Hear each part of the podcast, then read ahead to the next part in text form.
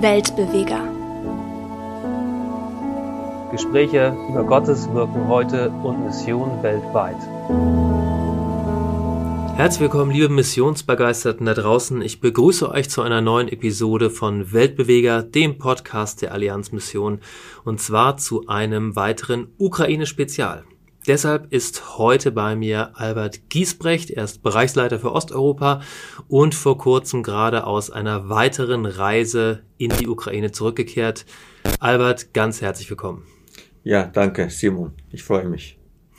Albert, du bist ähm, wieder einmal in der Ukraine gewesen, dieses Mal bis wenige Kilometer an die äh, Kampfgrenze heran. Ähm, bevor wir da näher einsteigen, ähm, erzähl erstmal, ähm, das war jetzt insgesamt deine dritte oder vierte Reise in die Ukraine seit Kriegsbeginn? Fünfte Reise. Eine fünfte Reise. Wie ist es ähm, zu diesen ersten Kontakten gekommen und ähm, wen hast du während deiner Reise jetzt besucht? Mein Ziel war, alle FEG-Gemeinden zu besuchen, die wir dort als Partner jetzt haben und eine sehr missionarische Partnergemeinde in Chernivtsi, Westukraine, mhm. weil wir dieser Gemeinde helfen wollen, ein Freizeitzentrum zu kaufen. Und wir haben alle FEGs, fünf, äh, sechs FEGs besucht. Mhm. Okay, wow. Eine große Rundreise. Du hast erzählt davon, dass äh, als ihr in Kramatorsk bei Pastor Juri, den wir zusammen mit äh, dem Leiter des Partnergemeindebundes, Pastor Andrei aus Dnipro, auch beim Freundestag äh, dieses Jahr mit dabei hatten, da sagt jemand, wir müssen noch jemand besuchen und auf einmal wart ihr ganz schön nah an der Kampfgrenze dran. Was war da los? Ja, wir hatten, wir waren zu dritt von Chernivtsi äh, losgefahren mit dem äh, Pastor Senior aus Chernivtsi und einem Diakon und haben die ganzen FEGs-Gemeinden besucht. War sehr wichtig. Äh, ein Punkt ist Ermutigung der kleinen Teams mhm. der Gemeinden. Und äh, in Kramatorsk hat sich der Diakone der Gemeinde aus Chernivtsi erinnert, dass er einen Freund hat, der an der Kampffront äh, kämpft, schon mhm. viele Monate und hat spontan mit dem Kontakt aufgenommen und äh, der Freund war gerade in der zweiten Frontlinie, wo sich zur Erholung äh, die Soldaten sich zurückziehen. Und da haben wir uns spontan entschieden, weil wir kleine Zeitlücke hatten und es passte alles, ihn zu besuchen. Mhm. Hatten aber keine Ahnung gehabt, ehrlich gesagt, dass wir direkt Richtung Frontlinie fahren. Von Kramatorsk sind es ja 30 Kilometer etwa bis zur Front, Kampflinie. Mhm. Und wir hatten ihn in einem Städtchen besucht, wo es eigentlich äh, die äh, zweite Frontlinie ist, das heißt, wo die Soldaten sich zurückziehen zur Erholung. Mhm. Und da haben wir diesen Soldaten besucht, aber sind aber sehr froh und mhm. dankbar, dass es möglich war, ihn da zu besuchen. Was erzählt so jemand, der, sag ich mal, ähm, immer wieder für Tage, Wochen im Kampf ist, gleichzeitig ähm, versucht an Jesus festzuhalten, was hat er berichtet? Äh, dieser Soldat ist noch kein Christ. Ah. Das war auch unser Anliegen vom mhm. Diakon, ihm äh, vom Jesus zu erzählen. Er kann ja theoretisch jeden Moment äh, äh, getötet werden. Und das ist auch gelungen.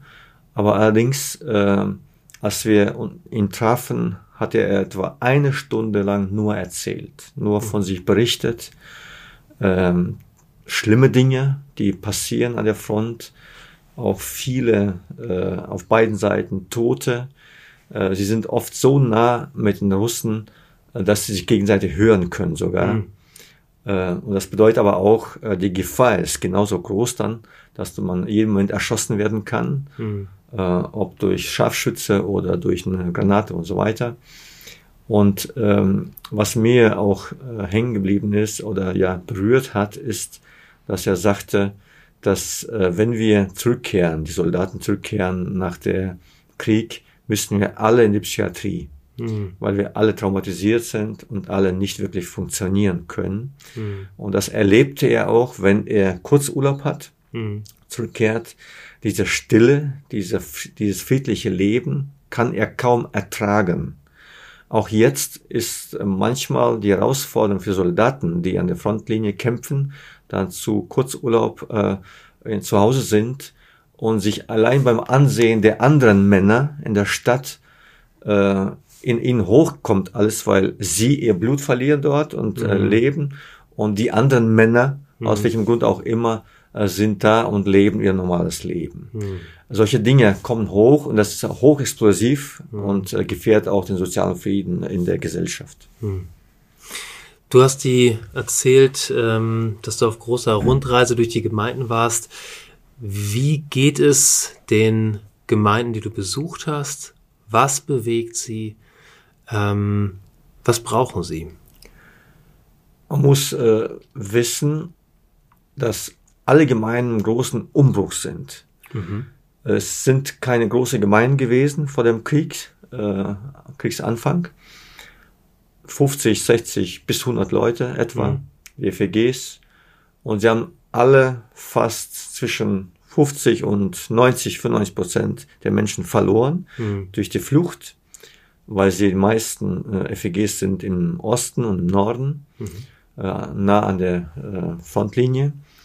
Und äh, jetzt hat der Rest der Gemeinde kommt mir gerade das aus dem Alten Testament, äh, äh, aus dem Propheten Jesaja, glaube ich, der Rest des Israels, mhm. das äh, Gott äh, aufrichten wird. Mhm. So kommt mir so ein bisschen vor, dass auch der Rest der Gemeinden sich aufstellen, um neue Menschen zu erreichen. Menschen sind im Osten noch viel offener fürs Evangelium mhm. und sie erreichen durch ähm, Hilfsaktionen, äh, durch Evangelisationen, durch andere äh, soziale Dienste erreichen sie Menschen. Es kommen Menschen, manchmal 50, manchmal 80 Prozent der Gemeindebesucher sind neue Menschen, mhm. die offen sind, aber noch nicht zum, zum Glauben kommen sind, oder sind ein Teil schon gläubig geworden, aber das ist ja quasi neue. Ja. Und die Gemeinden gehen sehr stark im Umbruch. Und diese Umbruchssituation, das ist die herausfordernde Geschichte ähm, oder die Herausforderung für die einzelnen bewährte Christen, die noch mhm. da sind, um das Ganze aufzubauen und so zu aufzubauen, dass äh, das Gemeindeleben funktionieren kann. Mhm. Es gibt kaum jemand, der eine Bibelstunde leiten kann, mhm. kaum jemand, der äh, einen Gottesdienst mal predigt, außer dem Pastor, wenn er noch mhm. da ist. Und das, aber Menschen sind da. Mhm. Und das ist die Aufgabe jetzt, die große Herausforderung, wie man diese Umbruchssituation äh, ja. so meistert, dass es gelingt, die Leute zu behalten, weiter zu betreuen, dass sie zum Glauben finden und die zum Glauben gekommen sind, auch sie in der Jüngerschaft weiter äh, zu begleiten. Zum Beispiel ist in der Kramators eine große Herausforderung. Da sind viele Menschen zum Glauben gekommen. Um die 150, 200 sind schon getauft worden. Aber sie alle in eine Bibelstunde unterzubringen oder Jüngerschaftskurs ist fast unmöglich. Man versucht's. Aber die müssen dringend brauchen sie Begleitung. Jüngerschaft brauchen die. Mhm. Weil die meisten Menschen keine Ahnung haben vom Evangelium. Mhm. Äh, das äh, war nicht präsent bei ihnen dort, äh, mhm. weil es atheistisch war und sowjetisch. Deshalb ist das ganz wichtig, dass die gelehrt werden. Und das ist die Herausforderung zum Beispiel. Okay.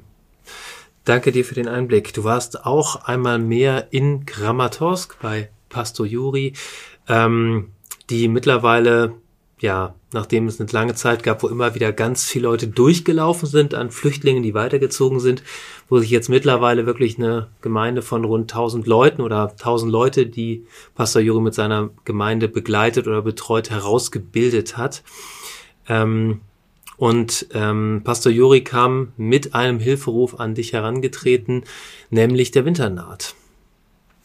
Ja, es war so, dass äh, sie äh, jetzt überlegt schon haben, weil es immer häufiger in den Medien vorkommt, dass die Ukraine erwartet weiter systematische Zerschlagung des Stromnetzwerkes mhm. und Wasserwerke mhm. und Gaswerke sollen äh, will Russland zerstören. Mhm.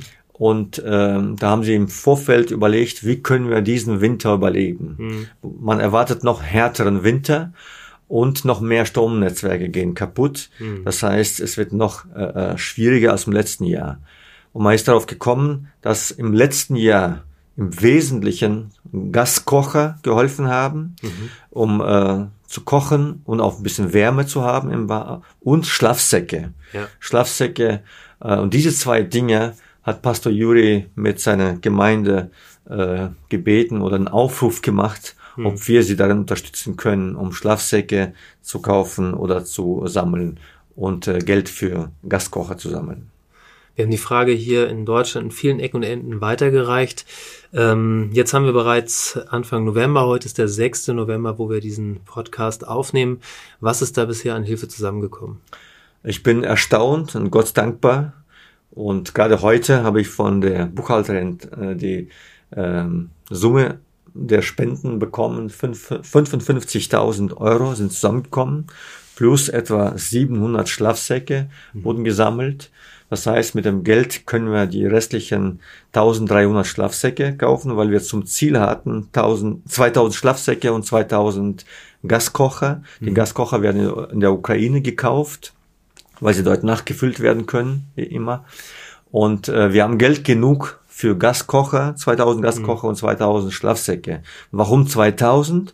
Weil etwa 1000 Menschen erreicht werden durch die Gottesdienste und die Aufgabe, die Juri vor den Menschen gestellt hat, war, 1000 weitere einzuladen. Jeder kann, darf einen mitbringen, dem er auch einen Gaskocher und einen mhm. Schlafsack schenkt. Mhm. Deshalb haben wir Gott sei Dank das Ziel erreicht und werden demnächst durch die Auslandshilfe oder gemeinsam mit der Auslandshilfe die Schlafsäcke äh, nach äh, Westukraine bringen mhm. mit dem deutschen LKW und von dort, weil die Versicherung übernimmt nicht mehr die Kosten der mhm. deutschen LKWs. Von Chernovci wird das dann weiter mit dem ukrainischen LKW weiter nach äh, Kramatorsk gebracht. Wow, beeindruckend und an dieser Stelle ein ganz herzliches Dankeschön an alle Hörerinnen und Hörer, die ähm, ja mit unterstützt haben, sei es mit Schlafsacken oder mit Spenden. Und wir freuen uns, dass wir mit der Auslands- und Katastrophenhilfe des Bundes Freie Gemeinden da auch einen starken Partner an der Seite haben, der diesen Transport für uns durchführt. Albert, schauen wir nach vorne. Ähm, du hast die Reise hinter dir. Ähm, jetzt sehen wir, dass viel ähm, äh, viel Hilfe unterwegs ist.